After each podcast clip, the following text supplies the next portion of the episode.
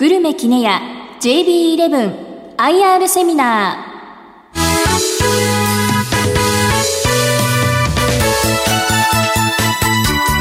ー。この番組は証券コード9850東証一部上場株式会社グルメキネヤと証券コード3066名称2部上場株式会社 JB11 の IR 活動の一環としてお送りします。この番組は12月9日に東京で開催した IR セミナーを収録したものです。まずはグルメキネヤ IR セミナーからお聞きください。証券コード9850東証一部上場株式会社グルメキネヤ代表取締役社長向本敦さんです。どうぞ大きな拍手でお迎えください。そして聞き手はラジオ日経の和島秀樹記者です。では和島さん引き続きどうぞよろしくお願いいたします、はい、お願いいたします。えー、まあ、グルメキネヤというのが今、えー、完全なホールディング体制になりました。え、そしてその下に、え、レストラン事業であるグルメキニアレストラン、え、そして、え、これはあここ数年の間にですね、えー、MA ということで、えー、我々のグループの中に入りましたレストラン事業の銀座田中屋、え、そして、え、一番亭本部、え、という外食のチェーンがございます。それ以外にも、機内食事業の AS ケータリング、そして業務用冷凍食品事業のアサヒウェルネス、えー、そして不動産賃貸業の大阪木津市場あ米国卸の日本食料、えー、そしてちょっと、えー、変わったところで、えー、運輸事業の水間鉄道というのもございます、はい、えー、それ以外に、えー、今年度からですね、えー、GK ビジネスサポートということでシェアードサービスも、まあ、充実をさせていこうということでこういう、体制に入りましたそして2年、3年前ですね、3年前からマレーシアの方でベンダー事業という取り組みをし,、し始めたのが、この GK アジアということになっております。まあ、それ以外にも別法人で、これはいわゆる特別養護老人ホームになるわけでありますけれども、GK 社会貢献の家家というものがございます。これ徐々にですけども、あの毎年こう拝見するたびにちょっとずつ着実に拡大してる感じですよね 少しずつ変わってきてます。はい、ですね。はい。グルメキニア全体のですね、売上のシェアをこう分けております。まあ、おおむね70%余りが、70%弱ぐらいがですが、レストラン事業になっております。まあ、それ以外に、機内食事業は現在13.1%、業務用冷凍食品製造業は7.7ですかね、ということになっております。業績面の推移というのはどんな感じになるんですかね？まあ、売上はあ少しずつではありますけれども、えーまあ、増加に傾向でございます。あの特に機内食でありましたり、はい、えー、業務用冷凍事業でありまして、まあ、こういったところらへんがあ売上の拡大を牽引しているというこういう現状であります、うん、またレストラン事業はですね、えー、なかなかあの収益が厳しいという中にはあるんですけども、えー、いろいろと取り組みを約10年ほど前からしております、はい、まあ、社内独立制度といいますか、えー、委託制度ということで取り組んでまいりました、えー、この12月の2日からですね、えー、現在52店舗、す、えー、で、に、えー、社内、えー、もう今はですね、あの、委託店舗とは呼んでなくてですね、えー、社内 FC ということで、FC 制度、えー、という形に切り替えて、さらに充実を図っているということです。えー、現在52店舗ということで、52名の、えー、それぞれの個人事業主ですね、はい、えー、という形での運営に切り替わり始めています。これはあれですね、御社にとってもその独立支援される社員の方にとってもウィンウィンの形になってくるっていう、ね、そうですね。あの私どもの店で店長をやっている人がまず対象なんですね。なるほど。えー、この店長たちがまあ昔はあの外食というと将来は一国一城の主、えー、こういうものを目指してこの業界に入ってきた人たちが非常に多かったもんですから、はい。えー、随分以前はのれん分け団っていうのもあったんですけども、えー、さらにそれを発展さしましてですね、えー、現在の、えー、形にするにはどういう形がいいのかということで、えー、約10年前からこの制度を始めたということです。うんなるほどですね。最近あの新業態とかそういうものっていうのは何かあるんでしょうか？新業態、そうですね。特に、あの、最近、いわゆる働き方改革、えーそして、えーキャッシュレス、人材不足というふうなこともございます。レストランではですね、えー新たな、えー新しいえー業態の取り組みということで、えー実はヌードンという、えー業態開発をおいたしました。えーこちらはですね、まだまだあの実験段階ではありますけれども、い、わゆる、えー店舗でのお会計、えーご注文お会計ということに関しては、まあ、あの自動販売機ですよね、自動,、券売機。えーこれを利用します、えーえーやっているというふうなことで、えーまあ、できるだけですね、えー人手をかけないで、えー運営ができないかということで、現在、東京の洋画というところで、えー実験をしておるうことに、しております。えーさらにですね、あのーまだこの店舗は完全なキャッシュレスにはなってないですから、えーこのあたりもですね、今後、さらにいろいろなあー特にまあ機械って言いますか、えーコンピューターになるんだろうと思いますけども、えーそういったものをですね取り入れて、えーさらに進化して、えーいければいいかなというふうに考えております。なるほど。で、えっと、先ほどのホールディングスのところにあったところでいうと、一番亭さんが直近だとこれ、子会社化になってるんですよそうですね。あの、ちょうど去年の10月から私どものグループに入っていただきました。えーまあ、茨城県を中心にですね、えーラーメン、えーそして焼肉を、えー展開している、えーまあ、一番亭という会社がございます。えー去年の10月から我々のグループに入ったということでございます。あともう一点、その御社の取り組みの中では、ね、ハラールですよね、はい。これがあのやっぱりこう結構特徴的ではないかと思うんですけど、だいぶこれも定着してきたそうですね。形ですかね。あのハラルに関しましては、私ども機内食をやっている関係でですね、随分とおもう以前から、あいわゆるえー私どものお取引先のエアラインがですね、えーエミレーツさんはじめ、インドネシアあガルダガルダ航空さん、えー多くのですね、えーいわゆるえーイスラム圏のエアラインが、えーご就航されている、まあ、その、えー私どもはサービスをさせていただいている、まあ、こういう関係で、はい。ハラルの取り組みということをやっております。えー去年の4月からですね、えー本格的にホールディングスの方にもですね、ハラル推進室というのを設けましてですね、えーさらにグループ全体で取り組んでいこうというふうなことで、まあ、もちろんレストランもそうですけども、えーいろいろな場面場面において、えーそういう取り組み、そしてハラルのですね、ハラルミート、はい。えーこれの加工もですね、えーやり始めております。これは、えー外部に、えー販売をすると。おハラルの食材原材料として販売をしている、まあ、こういった取り組みもし始めています。であとはどうですか、あの機内食ですとかって、少しまたあのこう進んでいる福岡空港かなんかに進出されてはいということ、ですか？えーっと、こちら、そうですね、今、関西空港と、えー現在、福岡空港にも、えー機内食展開を始めます。えーまあ、2箇所で、今、あー日本の中では2箇所で、えー機内食事業の展開をしているということであります。あとはあの、えっと、これあの、業務用の冷凍食品ですか、はい。高齢化社会に向けてみたいな、あのーえー今年からですね、今までは朝日、えーケータリングということあでやったておったわけですけども、えー今年の4月からで社名も変更いたしまして、朝日ウェルネスフーズという形にしました。えーちょうどこの3月に、えー新しい工場が、えー貝塚の方で、大阪の貝塚というところで、えー稼働し始めました。えー製造規模もですね、相当に、えー拡大、あの拡大をいたしました。えー一つの柱がおせち。えーそしてもう一つが、いわゆる高齢者向け、もしくは病院ですね。えーいわゆる糖尿病の方の食事でありますとか、えーこういった、えー惣菜の食事を、えー製造していると。おこういう会社であります。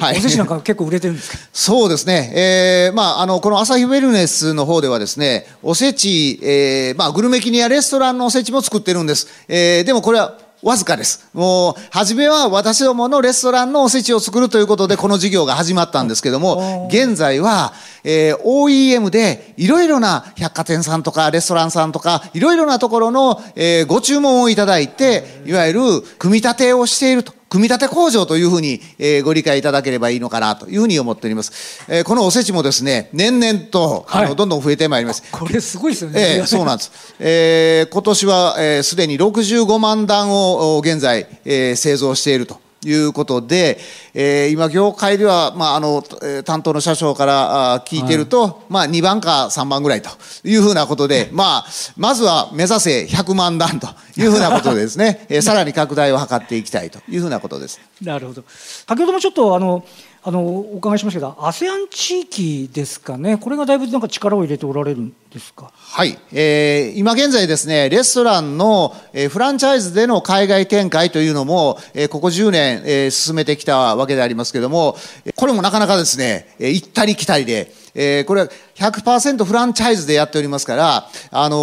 ー、まあ、収益的に言うと、そんな大きな問題にはならないんですが、ただ、ここ数年来の動きを見てますとですね、はい、やはりなかなかの伸ばすことがですね、なかなか厳しいなというのが、今、えー、この海外におけるレストラン事業の展開になってます。で、えーまあ、これをね、直営でやれば早いわけでありますけども、直営でやるとですね、大きなそこに僕はリスクがあるというふうなことを思っております。えー、各国のパートナー企業と、えー、まあ、フランチャイズの契約を結ば結んでいただいて展開すると、まあ、こういうスタンスでこうやってきております。えー、ただ、これもですね、少し、えー、見直しをかけないといけないな。とというふうには思っております。えー、またあの先ほども少し触れさせていただきましたですけどもマレーシアにおける、えー、いわゆるベンダーコンビニベンダーの、えー、事業を始めました、この今年の7月からですね、ようやく新しい工場が稼働し始めます。現在、マレーシアクアラルンプールを中心に展開しております、マイニュースドットコムという、コンビニエンスチェーンがございます。彼らと、いわゆる、合弁の会社を立ち上げます。え、そしてこの工場を、え、稼働させております。現在350店舗に、え、供給をしておるというふうなことです。え、なお来年の夏にはですね、500店舗体制、え、最終的にはあこの2年以内にですね、え、マレーシアで800店舗体制の、まあ、コンビニエンスチェーンになるというふうなことで、え、この工場は800店舗まで対応しようというふうなことで、え、現在、え、稼働させています。これすごいですね。でちょっと先ほどの、えーと、海外のフランチャイズっていうところですねあの今現状だとアメリカと香港とインドネシアで展開されてるそうですね。はい。それで、えーと、次のその、えーと、今後の、えー、と海外飲食店のフランチャイズ展開で、えー、フランチャイズでどうしていくっていう、このあたりをもうちょっと細かく教えていただけますか？はい、あの基本的には、えー、フランチャイズでこう展開をしていく、あのまあ、一つには、えー、独自で、われわれが直接、えー、海外に出て行って、手法ありますよね、えー、会社を立ち上げてというやり方もあります。えー、我々はこのフランチャイズという形をとっておるわけでありますけれども、えー、独自でやるとどうしてもですね、人物金、えー、これが集中することになりますから、えー、一気にですね、いろいろな国で同時に展開するるっていうのは非常に難しくなります。まあ、そういったことで、え当初からですね、このフランチャイズでの展開、パートナー企業とのコラボレーションによってですね、コラボをすることによって、えー、展開をしていこうというふうなことで、えー、考えております。えー、そして一つの目標は、えー、各、各国に10店舗ずつ、まず10店舗ずつ、えー、そして10カ国にやると、これでまず100店舗の、えー、展開ができるだろうというふうなことで、えー、やり始めておりますけども、なかなかですね、これも計画はしておるんですけども、思う、思い通りに動かないもんですから、えー、少し、えー、やり方もですね、えー、来年に向かってですね、変更をかけていきたいというふうに考えています。それとちょっと話はあるんですけど、最近ちょっと話題になっているところでいうと、この外国人材。はい、はい、はいの活用だと思うんですが、はい、このあたりについてはいかがでそうですね、私どももあのこの AS ケータリングとアサヒウェルネスの方はですね、これ、まあ、食品加工の工場ということで、これはもう以前からですね、はい、技能実習制度というものが、えー、ございます。えー、技能実習生、えー、今、これだけ、えー、約100名弱の方々に、えー、我々の工場をお手伝いしていただいているおるわけでありますけれども、ちょうど去年の今ぐらいですね、国会で非常に、えーえー、まあ、あの、議論になっておりました、いわゆる外国人材の受け入れ、新たな、いわゆる、えー、在留資格というふうなことが、えー、議論になっておったわけでありますけれども、えー、無事にですね、法案も通ります。この4月から、今年の4月からですね、はい、特定技能1号というものが制定をされます。えー、現在、あのー、私どもも、レストラン事業で、えー、特定技能1号の外国人の方々にも勤務してもらう、まあ、いろんなあ準備がございます。あのー、実際ですね、この4月から動き始めてるんですけども、えー、実はあの合格者技能のあの試験があるわけでありますけどもこれに合格している人は今日本中でですね数千人おられます。2000人ほどおられるというふうに聞いております。ところがこの9月に発表されたのはわずか日本全体でですね20人しかまだその ビザが下りていないという、こういう現状があります。まあ、確かに去年の12月に法案が通って、えー、1、2、3で準備をして、4月からということになりましたから、随分無理をしたっていうのは確かかなというふうには思いますけども、今、えー、まあ、いろいろな問題はありますけども、徐々に徐々にですね、はい、これもやはり今後、うん、日本のマーケットにはですね、多くの海外の方が、えー、こういう形で就労されるのではなかろうかなというふうに思ってます。まさに去年、ここの場でどうですかっていやなかなかハードル高いんじゃないかみたいなお話をなさっててで実際まあ決まってきてまだなかなかその技能1号っていうのがあのこれからだっていうことでありますけども、はい、これ御社としてのその、えーと、これこれからのその人材の育成ですねそうですね。ううあの、このミャンマーの方にありますけども、これも合弁といいますか、えー、協力体制の中で、えー、学校がございます。この中に私どもの、いわゆる基本的な調理の実習ができる、えー、こういうふうな、えー、教室を今あ、作りました。えー、さらにですね、この教教室も拡充していきたいというふうに考えておりますけれども、いわゆるこれ現地で日本の衛生管理、えー、そして基本的な調理、こういったものを学んでいただいて、そして技能実習、もしくは特定技能1号という形で、えー、日本で受け入れるという、そういうことで考えております。なるほど。で先ほどちょっとその前になりますけどもうすでに、えーと、これケータリングとウェルネスフーズのところではこう採用されてて、はい、結構もう現場で結構活躍そうですね。私どものあの、えー、特別養護老人ホームこれ介護施設でありますけどもここも非常に、えー、いわゆる人手不足ということがございます、えー、ここもですね、えー、特定技能1号えー、という形での採用ができますので、えーまあ、こういった形でさらに進めていきたいというふうに思ってます。なるほど。でこのアサヒウェルネスフーズさんの方ではもう、えーと、寮を新設なさってそうなんです、えー、これは今年の7月に完成したんですけどもいわゆる技能実習生今アサヒウェルネスと AS の方はですね、技能実習生の方々が来られてますから、えー、まあ女性ばかりなんですけども、えー、寮を作りました。えー、初めはですね、私、もう絶対にそういう、そうだな、えー、ワンルームマンションみたいなのがいいんじゃないかという話をしたんですけども、実はですね、はい、えー、全く僕の予想とは違いました。と言いますのは、彼女たちはまあ去年の国会でもいろいろ議論しましたです。あの議論のあの話題にもなりましたですけどもいろいろなやっぱりお金がかかるんですね。日本に就労するためにいろんなお金を借金をしたりしてですね来るわけですね。そうすると彼女たちは日本で仕事をする仕事をして、えー、いわゆる、えー、お給料を稼ぐ。できるだけ自分に使う費用はできるだけ抑えたいと。いうふうな、そういう希望があります。えー、こちら、あの、部屋ですけども、これは6人部屋です。えー、6名で1室。えー、まあ、あの、いろいろと、えー、工夫をして、プライバシーは、えー、きちっと守れるような形で、えー、そして大きな食堂と、えー洗えー、洗濯場あ、そして、えー、シャワールームなんていうのも全部こうあるわけですけども、まあ、こういう量を作らせていただきました。家賃はですね、今一人、えー、月2万円そこそこです。2万円そこそこで、まあ、我々、まあ、食事はね、えー、ご飯は、まあ、あの、日本、米国、あの、日本食料卸もありますから、まあ、こういった、まあ、あの、その部分は、できる部分は提供させていただいて、あと自分たちで、まあ、いろいろなものを作ってるようですけども、たまたま、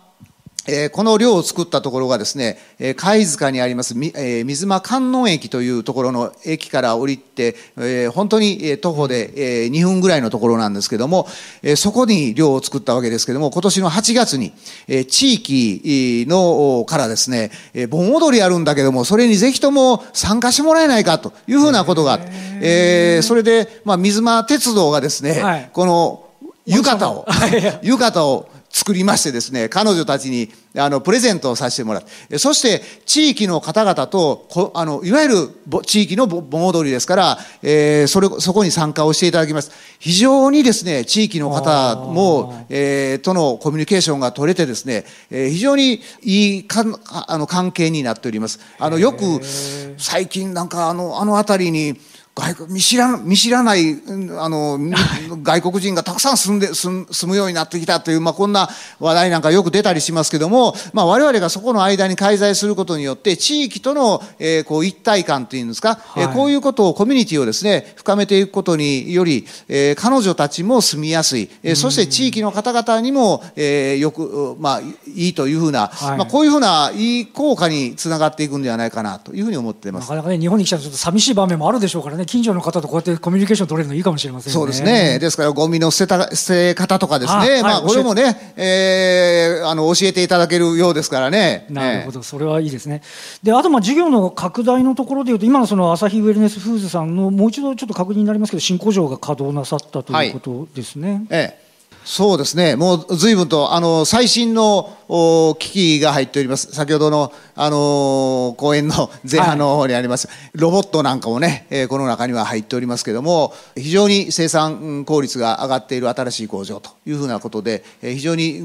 注目をしていただいております。うん、もう一つあの、えっと、南の台所っていうかあの傷の卸売市場っていうのもこれ御社が不動産賃貸事業で展開されてると思うんですけども、はいはい、えっと、こちらへのその事業の取り組みっていうのは？どんな卸売市場ということでですね、えー、あと機能としてはですね、えー、荷受けいわゆる、えー、大卸ですね、えー、大卸。あの、はい、市場としては、えー、我々の立ち位置は、えー不動産賃貸ですから、えー、市場というものを持って、えー、場所をですね、仲卸さんにお貸しさせていただいている。まあ、こういう立ち場なんですが、はい、もう一つは、えー、いわゆる荷受けとして、えー、各産地からの、これは、えー、我々のやっている荷受けは、えー、鮮魚でございますが、えー、鮮魚を、まあ、あの、荷受けとして踊り扱いをさせていただいております。はい、えー、この鮮魚をですね、えー、さらに、えブランド化していきたいというふうなことで、え、新たな、まあ、こういうロゴマークを制定してですねいろいろな取り組みをし始めています。はい、なるほど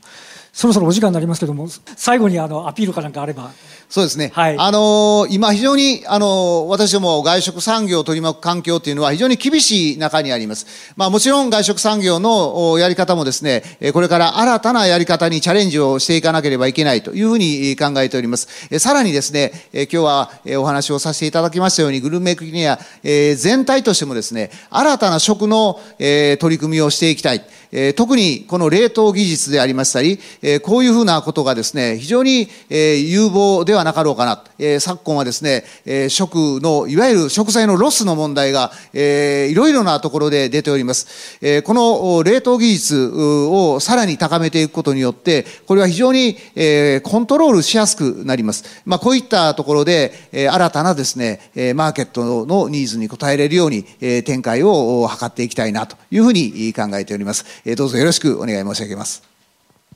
ここまではグルメキネヤ IR プレゼン証券コード9850東証一部上場。株式会社グルメキネヤ代表取締役社長向本敦さんでした。もう一度大きな拍手をお願いいたします。ありがとうございました。引き続き JB11IR セミナーです証券コード3066名称2部上場。株式会社 JB11 代表取締役社長新見司さんです。大きな拍手でお迎えください。私は株式会社 JB11 の社長の新見でございます。当社のことにつきまして少しお時間をいただいてですねご説明させていただきたいと思います。会社の概要を説明させていただきます。社名は株式会社 JB11、えー愛知県ですね名古屋市緑区の桶狭間そこに本社ございます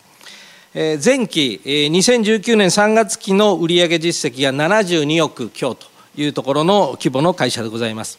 レストランの店舗の運営をしておりまして、現在94店舗、うち1店舗がフランチャイズ店となっております。で、グループの体制でございます。当社上場しております株式会社 JB11 というホールディングカンパニーの下に4社子会社がございます。一つがもともとの中華ラーメンの店舗を運営しております JB レストランという会社。そして食材の製造をしておりますまた外部にも一部販売しております桶狭間フーズという会社そして昨年これは買収をしましたハートフルワーク。これは米田コーヒー店を8店舗運営しております。そして、えー、先々月これは買収しました服部フーズ。これは愛知県の方で洋食のレストランを運営している会社でございます。次にどのエリアにどんな業態かということなんですが一番大きなものはあのラーメン部門。そして、えー、もともと運営しておりました次の中華部門。そしてその他ここがまあ米田コーヒー店洋食店舗ということになりますが一番店舗数が多いのは東海地区のもうラーメン部門の一国先駆け堂ということで40本日現在43店舗。もう全体のほぼ、まあ、半分近くが、まあ、このラーメンの業態ということになります。次にこのラーメンの部門の店舗ですがただいまご説明しました一国先駆け堂のほかあロン,、えー、ロンフエアキッチンという右側にあるのこれ中部国際空港セントレアにある店舗です。あの非常に好調な店舗です。その下に野菜タンメンの桶狭間タンメンという店舗が7店舗ございます。また先月オープンしましたあ横浜家系ラーメン有楽屋総本店というのを、まあ、先月なんですけども新業態として出店をしました。非常に良い業績でこの1ヶ月終わらせていただくことができました。次の展開の主力にも当面は据えていこうという業績が出ておりますので、期待をしていただけたらと思っております。次に中華部門ですが、あロンフーダイニングというものが19店舗で一番の中心、麻婆豆腐とチャーハンの専門店です。それからそれの少し飲み需要を強化しておりますロンフービストロそれから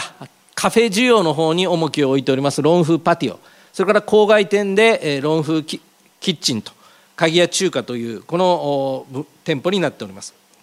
その他の部門としましては先ほどもご説明させさせていただきましたが確か昨年この場では4店舗東京都の2店舗埼玉県の2店舗の米田コーヒー店のフランチャイズのを運営する会社を買収したわけですがその後静岡県で4店舗増えまして現在8店舗というのがハートフルワークという会社です。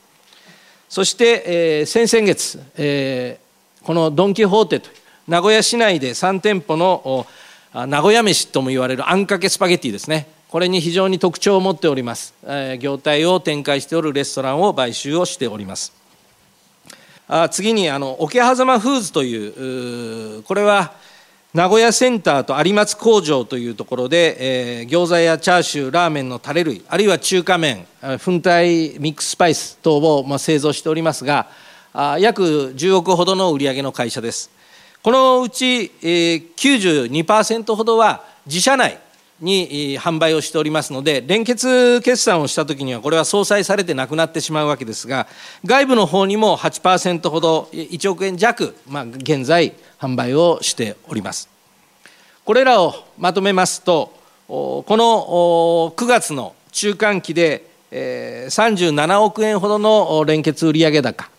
このうちラーメンの部門で大体64%ほど3分の2弱ということになりました。この中間期の決算の結果ですが、第2四半期、前期に比べて出店が少し少なかったので、3店舗、売上高が前期比104.2%で、先ほど申し上げましたとおり37億6100万円、営業利益が2.2倍の、まあ、小さな額ですが8200万円、経常利益は1.8倍の8500万円、数字となっております。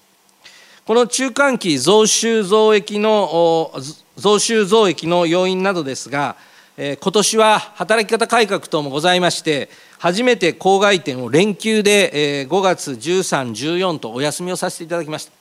しかし、えー、純既存店の売上高はですね、101.2%と好調に上期推移しております。そして、まあ、原価率、価格を改定して、えー、一部値上げをしております。こういったことによって原価の改善、それから工場の稼働率の向上によっても原価が改善しております。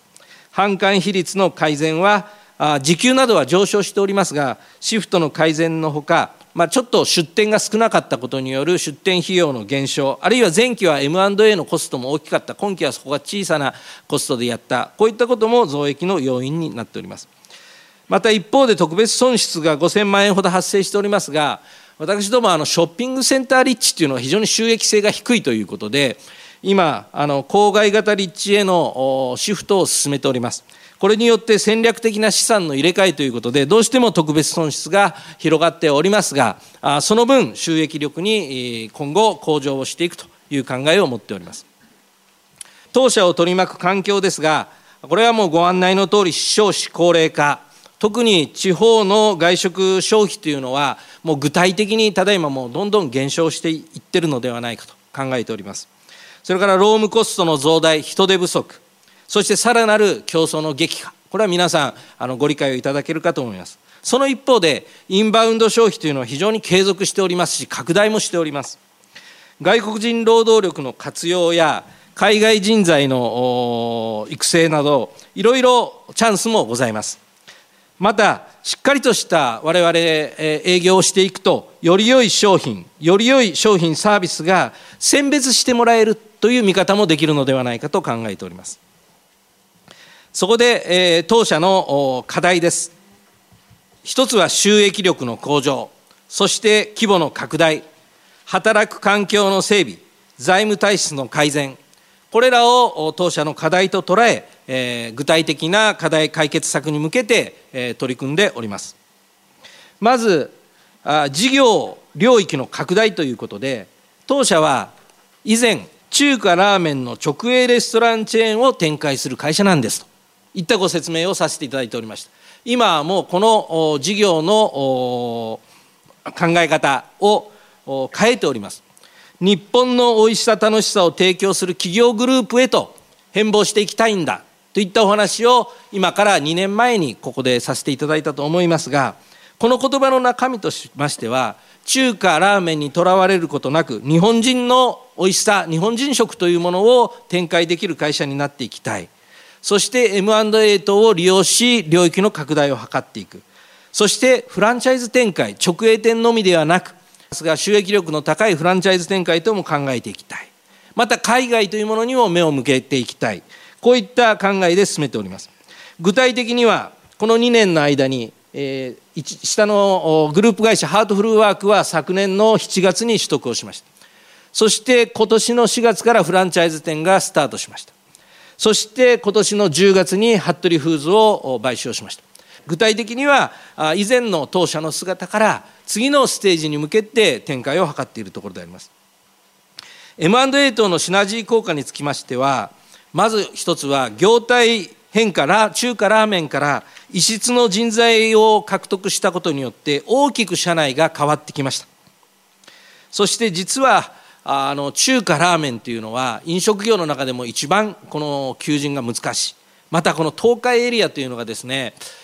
飲食業で働こうと思う人たちが比較的あの製造業の高い賃金にこうま取られてしまうというところがありまして私どもが同じコストでま関東関西九州まあ中国地方で求人をするとま全く取れないのが東海エリアと。それをまた中華から洋食とか喫茶こういった分野で募集をすると大体10倍は募集があるということで、ま、人手の確保あるいは組織の構築でも非常にプラスになっているのかなと思います。また、今回買収した服部フーズなどですと、名古屋飯でもあります、あんかけパスタのソースと、これを子会社の桶狭間フーズ等で製造したりという、こういった新たな事業の方向性等も掴んでおります。次に、当社が考えております出店等に関する考え方 M&A に対する考え方なんですけども出店エリアをきちっと遵守していくということが大切ではなかろうかと考えております。えー、私どもは東海道山陽新幹線のエリア。このうち関東と東海と関西は面で捉えて他のエリアについてはあくまでも新幹線のエリアを東海道山陽新幹線のエリアを我々のエリアと捉えて飛んで出店はしていかないと。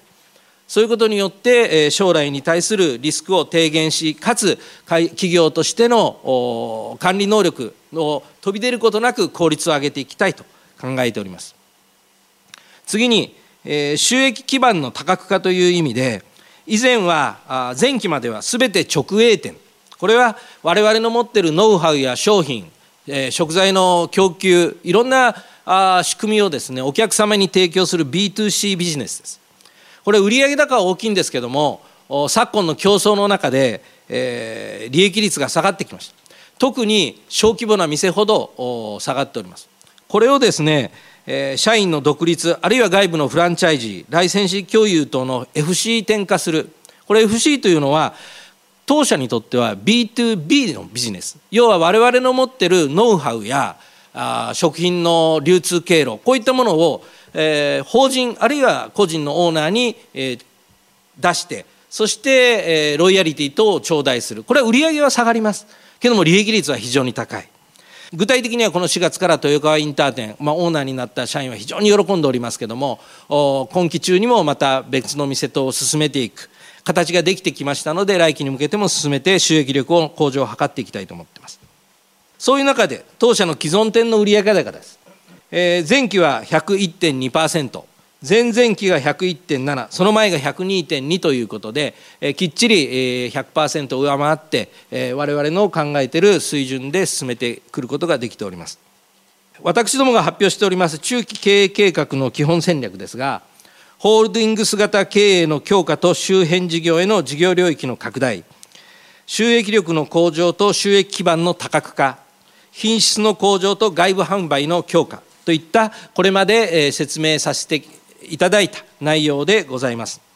この11月に発表させていただきました下期の修正の予算の内容でございます。修正の予想としましては、76億5000万円、そして経常利益としては、中期計画通りの1億2000万円ほどを計画しております。